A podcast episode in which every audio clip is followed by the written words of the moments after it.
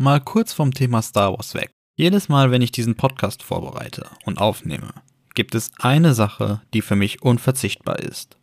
Und das ist ein Booster von Just Legends. Ich trinke die Gaming Booster von Just Legends jeden Tag. Und sie helfen mir dabei, fokussiert zu bleiben, wenn ich diesen Podcast vorbereite und aufnehme. Und ich freue mich, dass ich von Just Legends die Möglichkeit bekommen habe, euch da draußen 15% Rabatt bei just-legends.com anbieten zu können. Einfach beim nächsten Einkauf bei just-legends.com den Rabattcode LifeIsForce eingeben und ihr spart 15%. Willkommen zu Podracer, ein Star Wars Podcast. Von und mit Life is Force. Hey und herzlich willkommen zu einer neuen Folge vom Podracer Podcast. Ich bin Pascal, euer Host, auch bekannt als Life is Force. Und Mensch, Leute, was war das denn? Was war das denn für eine Folge? Habt ihr auch irgendwie das Gefühl, dass diese Folge nicht ganz in The Book of Boba Fett reinpasst? Weil, wo war Boba? Also dafür, dass die Serie The Book of Boba Fett heißt, hatte diese Folge erstaunlich wenig Boba. Was ich nicht ganz schlimm finde, weil es eine richtig gute Folge war. Was aber hauptsächlich einfach daran liegt, dass sie gut geschrieben war und mit Bryce Dallas Howard eine sehr fähige, talentierte Regisseurin hatte. Kurze Spoilerwarnung an alle, die die Folge 5 von The Book of Boba Fett noch nicht gesehen haben. Am besten hier kurz pausieren, die Folge gucken und dann wieder zurückkommen, denn hier würde es definitiv Spoiler zur Folge geben. Dementsprechend, ihr seid vorgewarnt und jetzt geht es los. Die Folge startet in einer Art Metzgerei. Din Djarin tritt in sie hinein. In der Metzgerei sind sehr viele Klatuinianer beschäftigt. Im Hinterzimmer dieser Metzgerei findet Din Djarin sein Ziel. Ich nehme an, es handelt sich dabei auch um den Besitzer der kleinen Metzgerei. Din Djarin bietet ihm an, freiwillig mitzukommen, oder er bringt ihn tot zu seinem Lieferpunkt.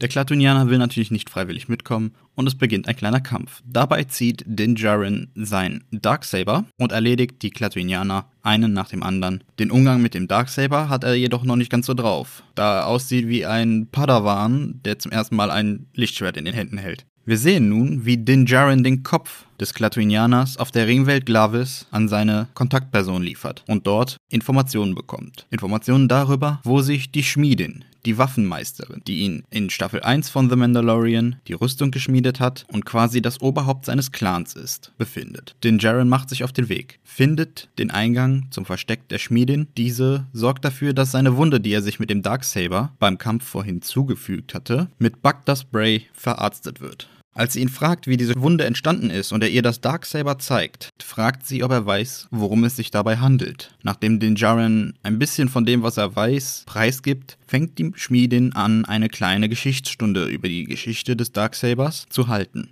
An der Stelle bleibt definitiv noch nach den Easter Eggs dran, denn ich werde heute in der Lore-Stunde über das Darksaber reden und den Verlauf, in wessen Händen es alles war. Von daher, wenn ihr die kleine Geschichtsstunde später haben wollt, dann auf jeden Fall dranbleiben. Wie dem auch sei, die Schmiedin hält ihre kleine Geschichtsstunde und danach sehen wir, wie Din Djarin sie bittet, für ihn etwas zu schmieden. Sie schmilzt die Beskar-Stange, die Din Djarin von Ahsoka bekommen hat, ein, da mandalorianisches Stahl, also Beskar, nicht für das Schmieden von Waffen, sondern für das Schmieden von Rüstung bestimmt ist. Er bittet sie, eine Rüstung für den kleinen Grogu zu schmieden. Sie möchte der Bitte erst nicht nachkommen, da Grogu nicht mehr bei ihm ist. Als er sie jedoch davon überzeugt, dass es definitiv dem Credo der Mandalorianer nach Sinn macht, ihn zu besuchen, obwohl er ihn zu seinesgleichen gebracht hat, gibt sie nach und schmiedet eine Kleinigkeit für Grogu. Bevor wir sehen können, was es ist, packt sie es jedoch in ein kleines Tuch und übergibt es ihm. Danach sehen wir, wie er von ihr ein bisschen trainiert wird im Umgang mit dem Darksaber.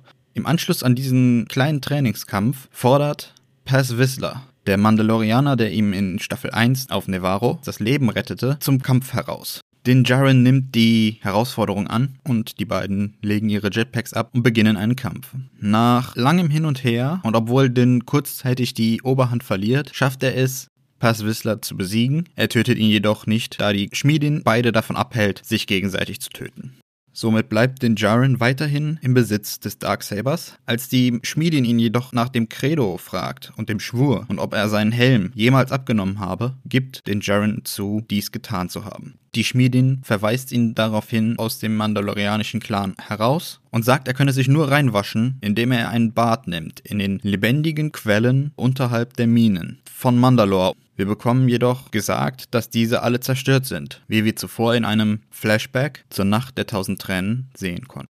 Mando macht sich nun also auf, um Pelimoto zu besuchen, da sie ihm anfunkte und sagte, sie hätte ein Schiff für ihn. Denn wenn wir uns zurückerinnern, verlor er sein Schiff, die Razor Quest, als Moff Gideon Grogu entführte. Din benutzt einen galaktischen Reiseflieger, um von Glavis, der Ringwelt, nach Tatooine zu fliegen, um dort bei Pelimotos Werkstatt das neue Fluggefährt abzuholen. Er kommt auf Tatooine an und kommt gerade richtig, um Pelimoto vor einer Wumpratte zu retten. Sie zeigt ihm das neue Schiff einen alten, präimperialen, aus der Zeit der Galaktischen Republik stammenden N1 Nabu Sternenjäger. Din ist jedoch von dem Sternenjäger nicht ganz überzeugt. Er fordert erstmal sein Geld zurück. Billy kann ihn jedoch überzeugen, dass sie das Ganze erstmal mit ihm zusammen zusammenbaut und er sich dann vom fertigen Produkt überzeugen kann. Die beiden bauen nun also in einer kleinen Montage den N1 Sternenjäger zusammen und verpassen ihm dabei noch ein paar kleine Upgrades. Der Sternenjäger, der nun nicht mehr gelb ist, sondern chrom, glänzend, genau wie die Rüstung des Mandalorianers, bekommt nun eine kleine Testfahrt. Din steigt ein, startet ihn und fliegt los. Din fliegt über die Dünen Tatooines. Hin zu dem Canyon, der als Strecke für das Podrennen in Episode 1 diente, wo auch einst Anakin Skywalker mit seinem Podracer durchflog und hebt ab in den Weltraum. Fliegt nochmal an dem kleinen Starcruiser, der ihn auf Tatooine absetzte, vorbei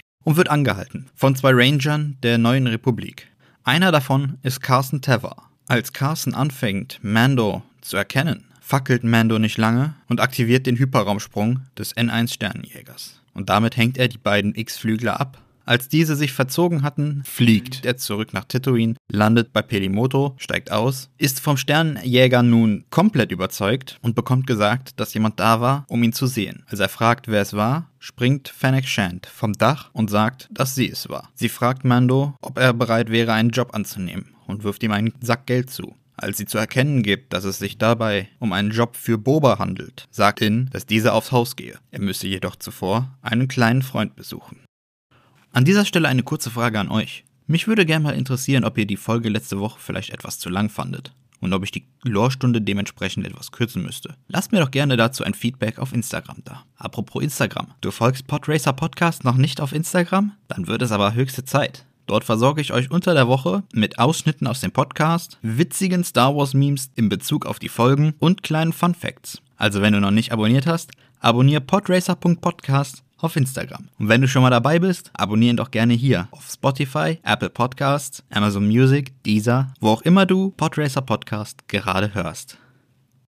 Kommen wir zu den Fun Facts und Easter Eggs. Fangen wir mal ganz vorne an. Die Eröffnungsszene, also in der Metzgerei, wenn er den Klatuinianer findet, den er sucht und dann fragt, ob er mitkommen möchte, also ich kann dich lebend abliefern oder tot. Das ist ein direkt direkte Parallele, eine direkte Kopie quasi der allerersten Folge von The Mandalorian, als er ebenfalls ein Kopfgeld gesucht hat und ihm die Wahl gestellt hat, mit ihm zu kommen oder tot mitgenommen zu werden. Der erste Auftritt des Mandalorianers ist also damit auch ein kleiner Verweis auf seinen allerersten Leinwandauftritt. Das Kopfgeld bringt er ja zu dieser Ringwelt, Glavis. Der Name ist übrigens in den Credits der Folge zu sehen, bevor ihr euch fragt, warum nennt er das Ganze die ganze Zeit Glavis. Dieses Konstrukt ist eine direkte Referenz zu Halo und der der Buchreihe Ringworld von Larry Niven.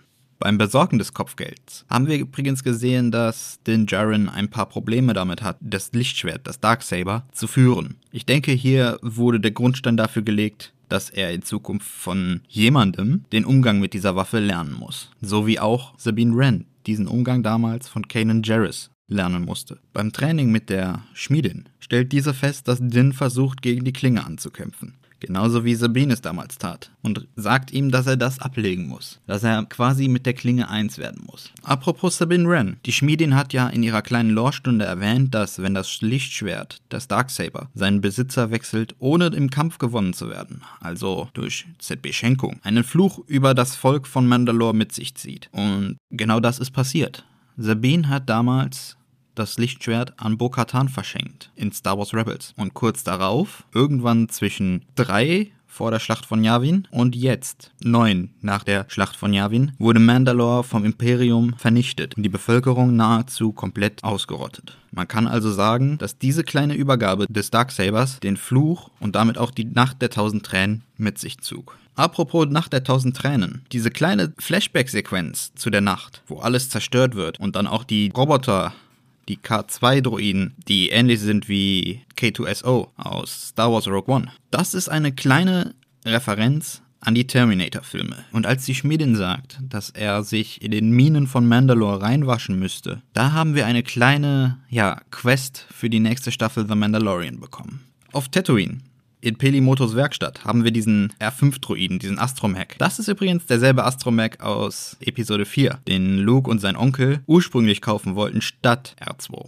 In Pelimotos Werkstatt sehen wir übrigens auch einen BD-Droiden. Das ist dieselbe Droidenreihe wie der Droide, der Cal Kestis in Jedi Fallen Order zur Seite steht. Auch der kaputte Fuß des Droiden ist eine direkte Referenz auf das Spiel, denn der Droide im Spiel hat genau denselben Fuß in genau derselben Weise kaputt, als Cal Kestis ihn findet. Übrigens, kleiner Fun Fact, als Peli sagt, dass Javas unter ihrer Kutte pelzig sind, ist das quasi das erste Mal, dass wir in Kanon etwas darüber erfahren, wie Javas unter ihrer Robe aussehen. Ob ich das gebraucht habe zu wissen, dass sie etwas mit einem hatte? Naja, eher nicht. Aber gut. Im selben Atemzug sagt Peli auch, dass die Bewohner sich vor den Pikes fürchten und bekräftigt damit Bobas Vorhaben, die Pikes von Tatooine zu vertreiben. Also so gesehen legt sie damit die Weichen, dass der Mandalorianer auch der ganzen Sache zustimmt, da er nun weiß, dass die Pikes für das Volk von Tatooine eigentlich eher wie eine Bedrohung wirken. Sie sagt übrigens auch, dass der neue Sternjäger, also der modifizierte N1, schneller sei als ein Fadir. Fadir, das sind übrigens diese pferdeähnlichen Wesen aus Episode 8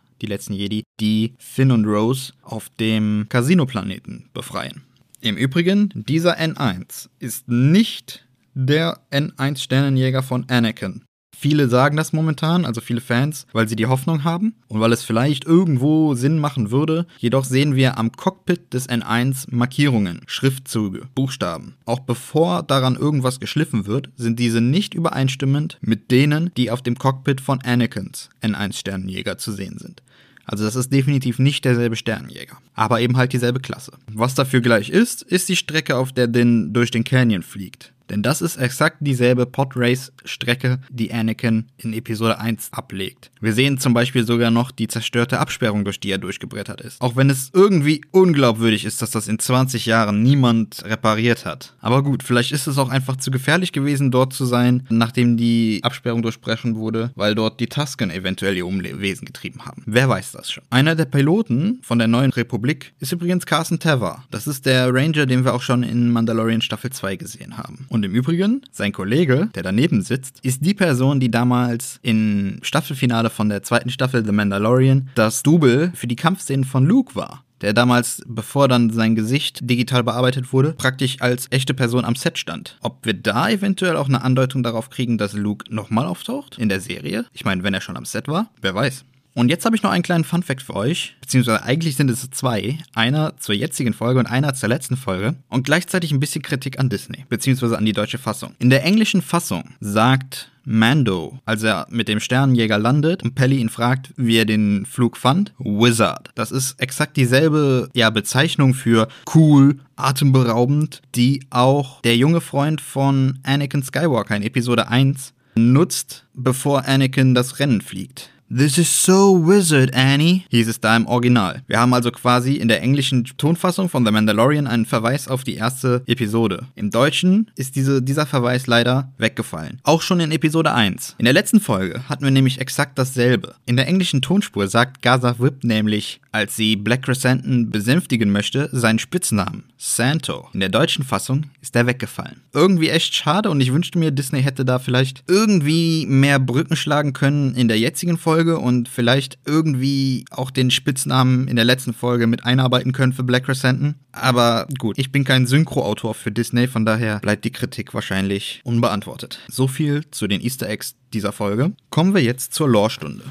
Die Lore-Stunde diesmal beschäftigt sich mit dem Darksaber. Das Darksaber wurde einst circa 1040 vor der Schlacht von Yavin vom ersten mandalorianischen Jedi Tar Vizsla geschmiedet. Der Griff besteht aus Beskar mit einem Kuiper Crystal, der eine schwarze Klinge imitiert. Die Klinge des Lichtschwerts ist kürzer als die von herkömmlichen Lichtschwertern, zugleich auch flacher und macht einen höheren Ton. Nach Wisslas Tod wurde die Klinge bzw. das Lichtschwert im Jedi-Tempel aufbewahrt, bis Anhänger bzw. Nachfahren von Wissler die Klinge aus dem Jedi-Tempel heraus stahlen. Das Lichtschwert wurde dann über Generationen hinweg weitergegeben als Zeichen der Macht, bis Pre-Wissler es zur Zeit der Klonenkriege trug. Dieser verlor es jedoch im Kampf gegen Maul an eben jenen. Maul wurde daraufhin zum Führer der Death Watch und erhob sich auch zum Führer von Mandalore, als er Satine Kryze stürzte und später tötete, um Obi-Wan einen reinzudreschen. Das Lichtschwert hätte eigentlich danach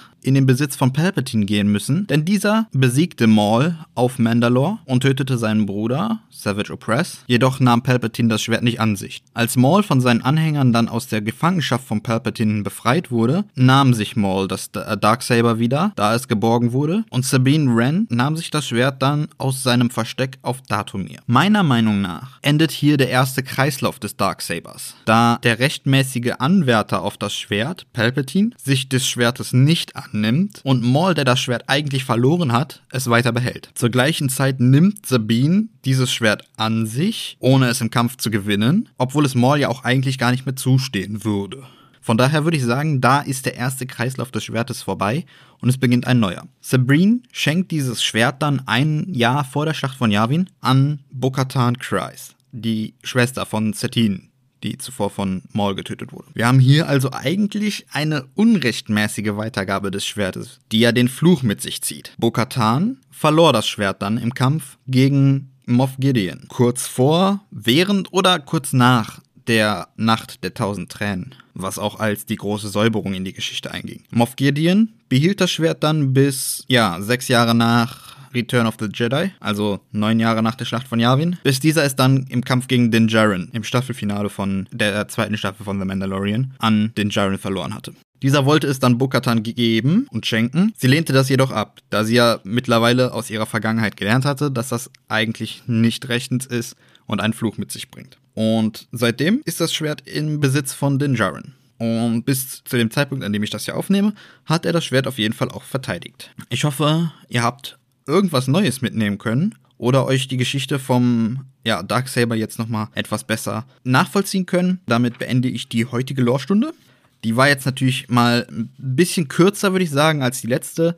Und ähm, ihr könnt mir gerne mal Feedback dalassen, ob ihr lieber eine etwas ausführlichere Lorestunde, so wie letzte Woche über Black Crescentons Vergangenheit als Gladiator hättet, oder ob ihr die heutige Lorestunde die von dieser Folge mit dem Darksaber und seiner Vergangenheit besser findet. Von daher lasst mir dazu gerne einen Kommentar auf Instagram oder eine Nachricht auf Instagram zukommen.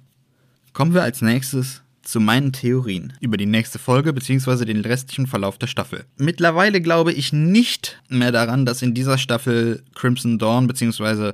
Kira noch groß auftreten wird. Vielleicht als After Credits Scene um dann die Geschichte von Boba entweder in einer zweiten Staffel oder in der nächsten Staffel The Mandalorian vorzuführen. Aber ich finde, ich, ich glaube, mit zwei Folgen, die noch übrig sind, und wir werden anscheinend noch sehen, wie Din Djarin Grogu besucht, ich glaube nicht, dass das da noch groß reinpassen würde, ohne dass die Folgen zu überladen sind. Also, kommen wir zu meinen Theorien. Ich glaube, wir werden sehen, entweder in dieser Staffel noch oder halt in der nächsten Staffel The Mandalorian, wie Din Djarin den Umgang mit dem Darksaber von Luke lernen wird. Und aufgrund dessen, dass Temuera Morrison vor kurzem in einem Interview sagte, dass er mit Ewoks zusammengearbeitet hat. Und ich weiß nicht, ob er sich da vielleicht einfach nur versprochen hat. Aber ich glaube, falls er sich nicht versprochen hat, dann sehen wir, wie Boba zusammen mit Din Djarin nach Endor fliegt, um dort Grogu zu besuchen. Und vielleicht nehmen sie dann noch eine Handvoll Ewoks als Kämpfer mit nach Tatooine. Das würde ich mir ansehen, wenn Ewoks auf Tatooine gegen die Pikes kämpfen. Das wäre, glaube ich, ziemlich witzig. Und das wäre nochmal eine ultimative Referenz auf die Originaltrilogie. Das würde ich mir definitiv geben. Mal sehen, was die Zukunft so bringt. Das waren meine Theorien. Das sind nicht viele, aber es sind mal so, so ein paar Sachen, die mir durch den Kopf gegangen sind. Kommen wir als nächstes zu den News. Diese Woche war es dann wieder etwas ruhiger. Wir haben allerdings Folgendes bekommen. Bryce Dallas Howard, also die Frau, die diese Folge Regie, äh, Regie geführt hat, wird auf jeden Fall in der dritten Staffel The Mandalorian wieder eine Folge Regie führen. Da freue ich mich sehr drauf, weil die Folgen The Mandalorian und die Folge The Bo Book of Boba Fett, die sie Regie geführt hat, waren auf jeden Fall mit unter die besten in ihren Staffeln. Sie ist also definitiv eine echt fähige Regisseurin. Außerdem hat EA bzw. Lucas Games und Respawn bekannt gegeben, dass sie an drei Star Wars Spielen arbeiten. Und zwar einmal ein Sequel zu Jedi Fallen Order, einem bis jetzt unbenannten First-Person-Shooter, also Ego-Shooter-Spiel im Star Wars-Universum und einem Strategiespiel. Auf die Spiele bin ich auf jeden Fall gespannt, wenn die von unter anderem auch Respawn entwickelt werden, ähm, weil die stecken ja auch hinter Jedi Fallen Order und das war ein echt verdammt gutes Spiel. Da bin ich mal sehr gespannt. Und dann haben wir von Anthony Daniels, also dem Mann, der C3PO in eigentlich allen Star Wars Werken verkörpert hat, in denen er vorkam, der hat ein Bild gepostet auf Instagram diese Woche. Und zwar von sich in einem Motion Capture Suit mit der Unterschrift Endlich ein Anzug der mir passt. Und darunter hat er folgende Hashtags benutzt: Motion Capturing, C3PO, I am C3PO und Star Wars. Es ist also davon auszugehen, dass er für irgendein Star Wars Projekt als C3PO ja Motion Capture, also so praktisch die Aufnahmen der Bewegung macht, damit dann mit, C mit CGI so eine Figur, also wahrscheinlich C3PO als computergenerierte Figur für ein Star Wars Projekt, das demnächst kommt, genutzt werden kann. Das könnte natürlich vieles sein. Das könnte jetzt The Mandalorian sein, es könnte Ahsoka sein, es könnte Gott weiß was sein, es könnte The Droid Story sein. Es gibt ja diese, dieses Serienprojekt A Droid Story, das kommen soll auf Disney Plus. Vielleicht ist es das auch schon. Auf jeden Fall wird Anthony Daniels mal wieder als C3PO unterwegs sein. So, das wäre es auch wieder von dieser Folge gewesen. Ich hoffe, ihr schaltet nächste Woche wieder ein zu einer neuen Folge von Podracer Podcast. Nicht vergessen, den Podcast hier zu abonnieren und auch auf Instagram. Wir hören uns nächste Woche. Bis dahin, möge die Macht mit euch sein. Das war Podracer, ein Star Wars Podcast. Von und mit Life is Force.